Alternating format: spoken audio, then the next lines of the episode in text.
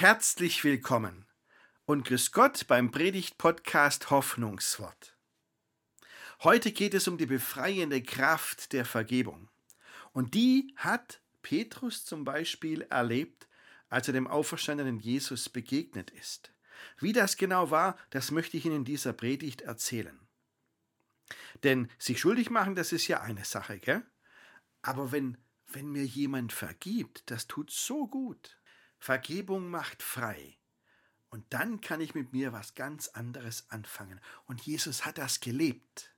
Darum geht es in dieser Predigt. Viel Freude beim Zuhören.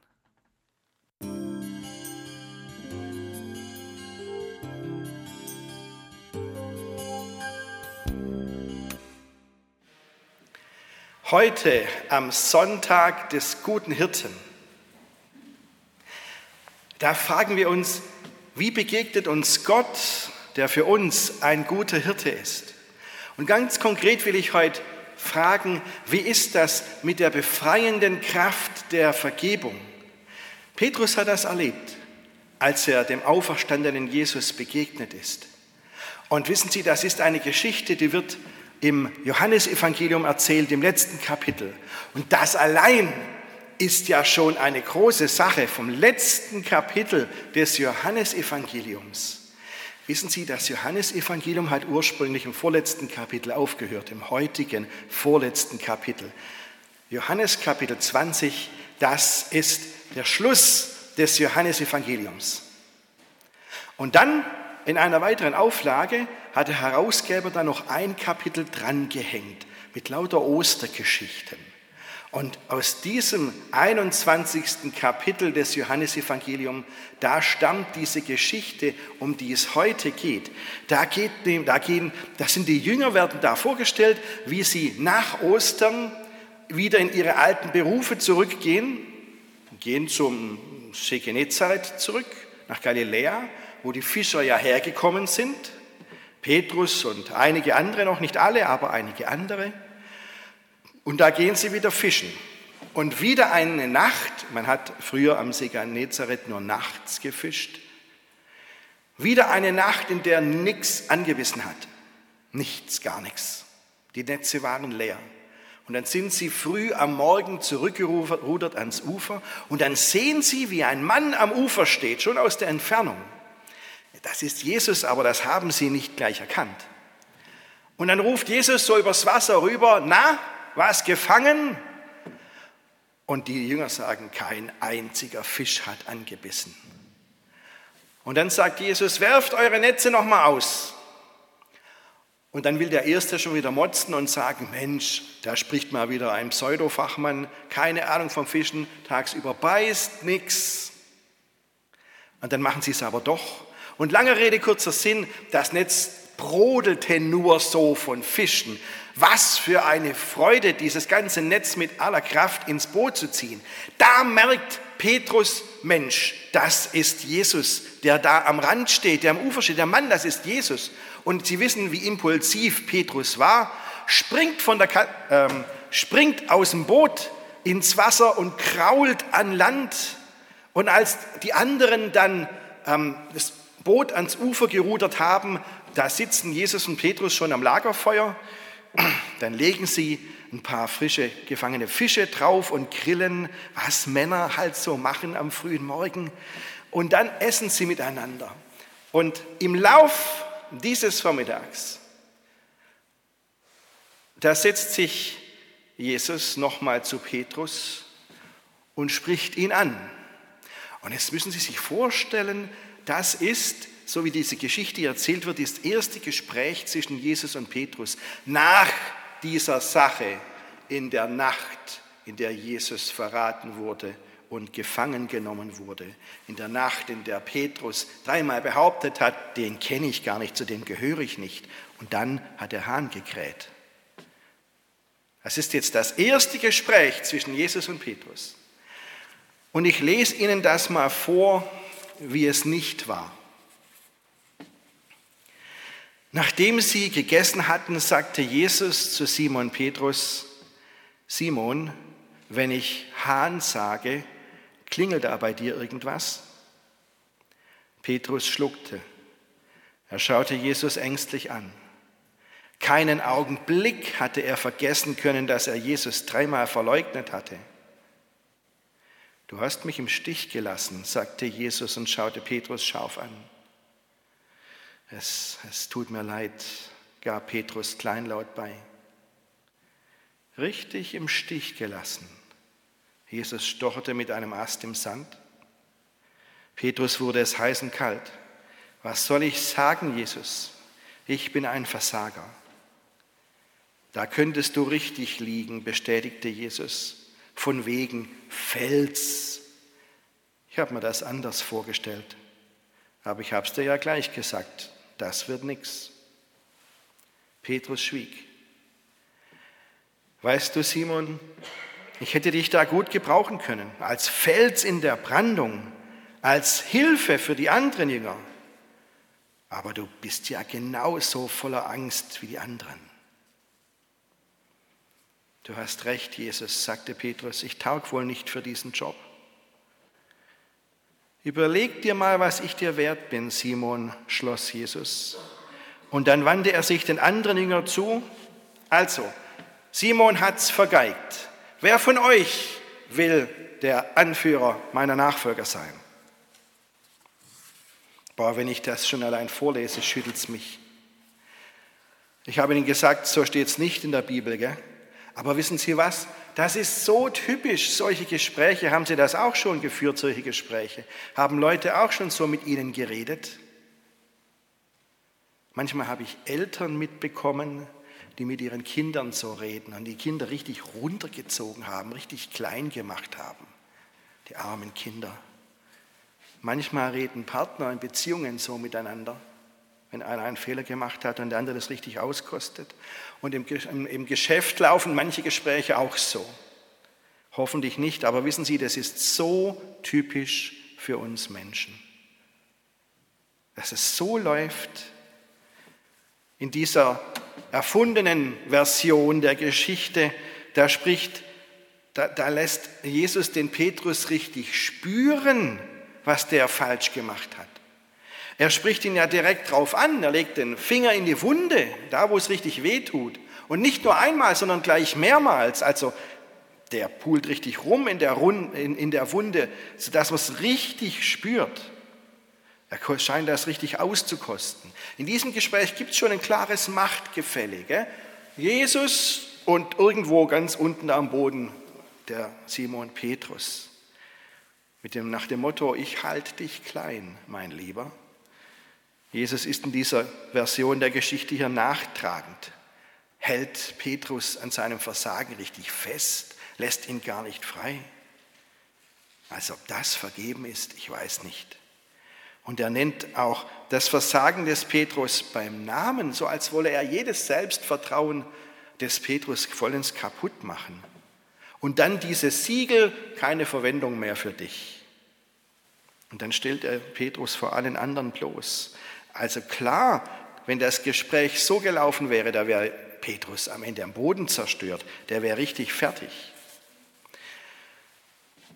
Also zum Glück steht es ja so nicht in der Bibel. Wenn das so in der Bibel stehen würde, dann würde ich jetzt heimgehen und sagen, das brauche ich nicht. So sind vielleicht wir Menschen, so sprechen vielleicht wir Menschen miteinander, aber Gott spricht doch nicht so mit uns, oder? Ich lese Ihnen mal vor, wie es wirklich in der Bibel steht. Johannes Kapitel 21. Als sie nun das Mahl gehalten hatten, spricht Jesus zu Simon Petrus, Simon, Sohn des Johannes, hast du mich lieber, als diese mich haben? Er, er spricht zu ihm, ja Herr, du weißt, dass ich dich lieb habe. Spricht Jesus zu ihm, weide meine Lämmer. Spricht er zum zweiten Mal zu ihm, Simon, Sohn des Johannes, hast du mich lieb? Er spricht zu ihm, ja Herr, du weißt, dass ich dich lieb habe. Spricht Jesus zu ihm, weide meine Schafe. Spricht er zum dritten Mal zu ihm, Simon, Sohn des Johannes, hast du mich lieb? Petrus wurde traurig, weil er zum dritten Mal zu ihm sagte, hast du mich lieb? Und er sprach zu ihm, Herr, du weißt alle Dinge, du weißt, dass ich dich lieb habe. spricht Jesus zu ihm, weide meine Schafe. Wahrlich, wahrlich, ich sag dir, als du jünger warst, gürtest du dich selbst und gingst, wohin du wolltest. Wenn du aber alt wirst, wirst du deine Hände ausstrecken und ein anderer wird dich gürten und führen, wo du nicht hin willst. Das sagte er aber, um anzuzeigen, mit welchem Tod er Gott preisen würde. Und als er das gesagt hatte, spricht er zu ihm, folge mir nach.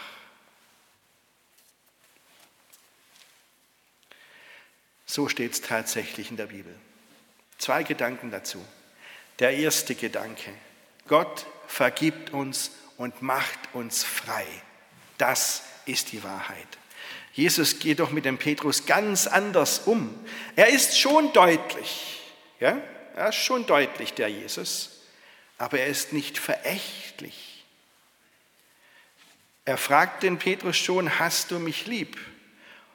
Und Simon sagt, also Simon Petrus, Simon sagt auffällig, dass in dieser Geschichte Jesus den Petrus nie mit Petrus anspricht, immer mit Simon. Und Simon sagt, ja, das weißt du. Und nachdem Jesus zum zweiten und zum dritten Mal gefragt hat, da dämmert es dem Simon schon. Da erinnert er sich, dass er ganz großspurig behauptet hat, ich werde für dich sterben, wenn es sein muss. Und als dann darauf ankam, dann hat er ihn verleugnet und dreimal gesagt, den kenne ich gar nicht, zu dem gehöre ich nicht. Ich glaube schon, dass Simon sich erinnert hat, wie das war, als der Hahn gekräht hat. Und Jesus hat ihm gezeigt, ich weiß, wie es gewesen ist. Ich habe es nicht vergessen. Ich übergehe das nicht. Aber Jesus spricht das nie offen an. Ja? Er will Petrus nicht mehr wehtun, als es notwendig ist. Das ist gar nicht sein Interesse. Und Petrus muss sich vor Jesus auch nicht erniedrigen oder bloßstellen oder ausziehen. Da ist zwar auch ein Machtgefälle in diesem Gespräch, aber es ist viel, viel flacher. Nicht mehr als notwendig. Und wissen Sie, dreimal hat Petrus den Jesus verleugnet. Dreimal fragt Jesus hier, hast du mich lieb? Dreimal akzeptiert Jesus die Antwort und dreimal beauftragt Jesus den Petrus, sorge für meine Schafe, weide meine Lämmer. Schon allein diese Beauftragung, da steckt doch die Vergebung drin. Jesus sagt kein einziges Mal, ich vergebe dir. Nein, aber er gibt dem Petrus einen neuen Auftrag. Und er zeigt ihm damit, ich weiß, dass du mich verleugnet hast. Ich weiß, wie schwach du bist. Aber ich vergebe dir und ich gebe dir einen neuen Auftrag, und zwar einen wichtigen Auftrag.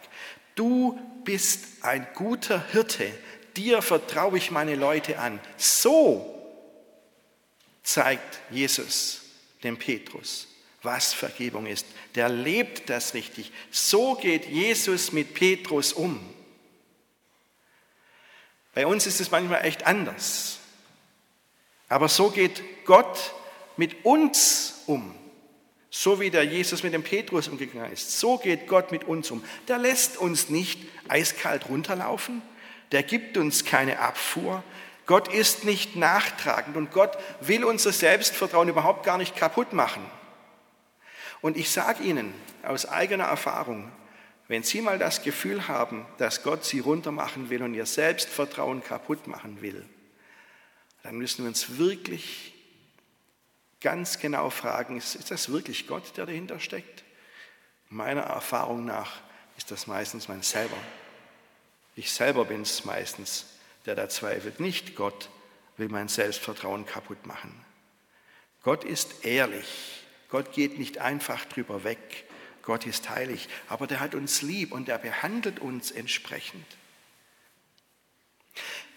Wissen Sie, das erinnert mich an diese Geschichte von dem Mädle mit seinem Sandeimerle. Die hat Hans-Peter Richter mal aufgeschrieben, diese Geschichte. Da hat er erzählt, wie ein kleines Mädle mit seinem Sandeimerle im, äh, am Spielplatz spielt mit den anderen Kindern. Heißer Sommertag und das Mädle hat Durst. Und dann sieht es, wie ein anderes Mädle eine Orange isst, eine richtige saftige Orange. Und denkt, Mensch, das wäre es jetzt, eine Orange. Aber Mama hat gesagt, die Orangen sind noch zu teuer, warte bis noch ein Weilchen, die werden billiger, dann kaufe ich auch wieder Orangen. Und auf dem Heimweg geht das Mädchen mit seinem Sandeimerle, also ähm, an einem Laden vorbei, Obst und Gemüse, da kauft Mama immer ein und dann steht diese Auslagetische vor dem Laden mit allem Möglichen und ein Riesenberg Orangen, richtig, die Farbe knallt richtig raus. Nicht im Netz, sondern einzeln liegen da die Orangen. Das Mädchen steht davor. Dann guckt es links, guckt rechts, guckt in den Laden rein, sieht keinen Menschen und schwupps landet eine Orange im Sandeimerle Okay, ist geklaut, aber eine Orange, komm, es fällt niemandem auf. Und dreht sich um und da steht groß vor dem Mädle der Ladenbesitzer. Guten Tag, mein Fräulein, sagt der Ladenbesitzer. Und alles ist geschwätzt. Kein Wort sagt das Mädle. Merkt sofort, okay, ich habe verloren. Hält dem Ladenbesitzer sein Sandeimerle hin der Ladenbesitzer sagt auch kein Wort, sondern die Orange raus. Und dann kramt er in seiner Tasche nach einem Messer und dann setzt er sich auf die Stufen zum Laden rein und dann schält er die Orange, schneidet sie auf und schält sie. Kein Wort. Und er gibt dem Mädle die Orange und sagt zu dem Mädle, was wir beide jetzt gemacht haben, das erzählen wir niemand. Deiner Mutter darfst du sagen, dass ich dir diese Orange geschenkt habe. Und dann stand er auf, ging in seinen Laden rein. Und das Mädchen ging nach Hause. Und ich bin überzeugt, auch wenn da kein einziges Wort des Tadels war oder der Zurechtweisung, das Mädchen hat seine Lektion gelernt. Und ich glaube, so ähnlich geht Gott mit uns um. Der weiß, was wir verbockt haben. Der weiß, wo wir versagt haben. Aber er beschenkt uns. Und sehen Sie, das ist das Besondere an Gott. Ja? Gott, bei Gott ist nicht nur Wahrheit. Wenn bei Gott allein Wahrheit wäre, auweih. Aber bei Gott ist außer Wahrheit immer auch Liebe. Diese beiden zusammen. Das gehört bei Gott zusammen. Gott vergibt uns und Gott begegnet uns so, dass er uns aufrichtet. Er macht uns frei. Er begegnet uns mit Liebe und dann lässt er diese Liebe in uns wachsen und reicht sogar noch für andere. Das ist die befreiende Kraft der Vergebung. Und wir haben diese Kraft und bekommen sie immer wieder neu. Und deswegen können wir uns dann auch anderen zuwenden und brauchen uns nicht mehr hier den Kopf zerbrechen, wie Gott zu uns steht. Der ist wie der Kaufmann, der geht dann einfach weg und alles ist gut. Und erst wie Jesus sagt, weide meine Lämmer, folge mir nach und alles ist gut. Und deswegen jetzt der zweite Gedanke, okay? Gott befreit uns mit seiner Vergebung, wie er uns begegnet. Und zweitens, Gott gibt uns einen Auftrag. Also hier in dieser Geschichte der Petrus, der bekommt einen Auftrag. Weide meine Lämmer, kümmere dich um meine Schafe. Also sorge für meine Nachfolgerinnen und Nachfolger, wie ein guter Hirte. Moment, bin ich ein Schaf? Bin ich etwa ein dummes Schaf? Vorsicht, wenn wir sagen dummes Schaf, ähm, wissen Sie, diese Verbindung, dass Schafe dumm sind, wo kommt die her? Die kommt aus der griechischsprachigen Welt, aus dem griechischen antiken Denken. Die Griechen haben sich immer Geschichten erzählt von Schafen, wie dumm die sind. Ja? Aber an keiner einzigen Stelle in der Bibel steht irgendwas von dummen Schafen. Das lesen wir da rein, aber das steht da überhaupt gar nirgendwo drin. Zeigen Sie mir nur eine einzige Stelle, wo die Schafe als dumm bezeichnet werden in der Bibel. Nein, wenn in der Bibel von Schafen erzählt wird, dann geht es immer darum, die brauchen einen Hirten und zwar einen guten Hirten. Und was ist ein guter Hirte? Und die Schafe sind meistens das Volk Israel oder ähm, bei Jesus die Leute, die um Jesus herumstanden, wo auch immer sie dazugehört haben. Also, das sind die Schafe in der Bibel und Gott gibt uns den Auftrag. Und Petrus gibt einen Auftrag, ein guter Hirte zu sein. Zunächst einmal ein Auftrag an Simon Petrus, aber ich glaube schon auch ein Auftrag an uns. Sind wir vielleicht alle Simon Petrus? Nee. Sollen wir alle guten Hirten sein? Naja, nicht so, dass jede von uns alles machen muss, sondern wir als Gemeinde sind der gute Hirte. Das ist das Besondere. Wir als ganze Gemeinde, nicht jeder von uns muss alles machen. Nehmen wir doch mal gerade dieses Beispiel vom Psalm 23, den ihr Konfirmanten ja schon vor Jahren ausfindig gelernt habt, bei eurem tollen Rallye-Lehrer damals. Der Psalm 23, also was heißt das für die Schafe da sein? Ja? Sich kümmern um die Menschen um einen rum. Oder das Haupt mit Öl salben. Das heißt einfach mal den Leuten was Gutes tun und dann ist das ja, wenn ein, wenn ein Hirte das macht, das Haupt mit Öl salben, ist immer Krankenpflege. Er, er pflegt Verletzungen mit seinem Öl. Da gehört die Krankenpflege dazu, die Diakoniestation. Das ist auch die Altenpflege, die hier gemeint ist, das Haupt mit Öl salben. Und dann geht es darum, als gute Hirten den Menschen voll einzuschenken, also gastfreundlich zu sein. Oder sie zum frischen Wasser zu führen. Das frische Wasser, das ist Gottes Wort. Das ist die Begegnung mit Gott, die Quelle des Lebens. Deswegen geht es darum, das Bibellesen zu fördern, wo es auch immer geht bei uns. Und dann die Leute einzuladen, dorthin, wo wir das frische Wasser erleben. Also in die Seniorenrunde oder in die Jungscharen oder in den Hauskreis oder in den Gesprächskreis oder in den Kirchenchor oder in den Gottesdienst die Leute einladen und sagen, da finde ich frisches Wasser, das Wasser des Lebens, komm doch mit dazu. Oder die Leute auf, oder die Schafe auf rechter Straße führen, das ist klar, das heißt, ihnen Orientierung zu geben. Ja? Also zum Beispiel Konfiteam, wir suchen noch Verstärkung fürs Konfiteam, einfach melden. So sehen Sie, von diesen vielen, vielen einzelnen Aufgaben, ist da was für Sie dabei, wo Sie sagen, ja, das wäre mein Ding? Dann vergessen Sie alles andere. Ja?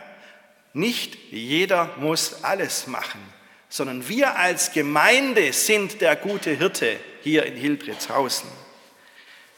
Und niemand von uns muss übertreiben. Wir teilen uns die Aufgaben auf. Wissen Sie, manche sagen, Moment, Jesus ist der gute Hirte, ich bin allerhöchstens Unterhirte. Ich habe einen evangelischen Pfarrer in Paris kennengelernt vor vielen Jahren und der hat mal gesagt, ich bin höchstens der Schäferhund Gottes. Okay, dann nicht mal Hirte, sondern Schäferhund, auch recht. Wir führen die Leute zum frischen Wasser. Wissen Sie, trinken und essen, das tun die Schafe selber, das machen die Menschen auch selber. Das ist in aller Freiheit, da gibt es keinen Zwang. Lassen Sie uns über unsere Erfahrung mit Gott uns austauschen, wo wir entdecken, wo es frisches Wasser gibt und dorthin die Menschen hinbringen. Und die Kraft dazu, die gibt uns Gott, weil er uns so begegnet, dass Wahrheit und Liebe zusammen ist, die befreiende Kraft der Vergebung. Deswegen sage ich, jetzt kommt für die Konfirmanden zum Schluss, ich habe vorhin gesagt, zwei Gedanken habe ich in der Predigt. Also erstens, Gott vergibt uns und macht uns frei. Er nimmt uns an, baut uns auf.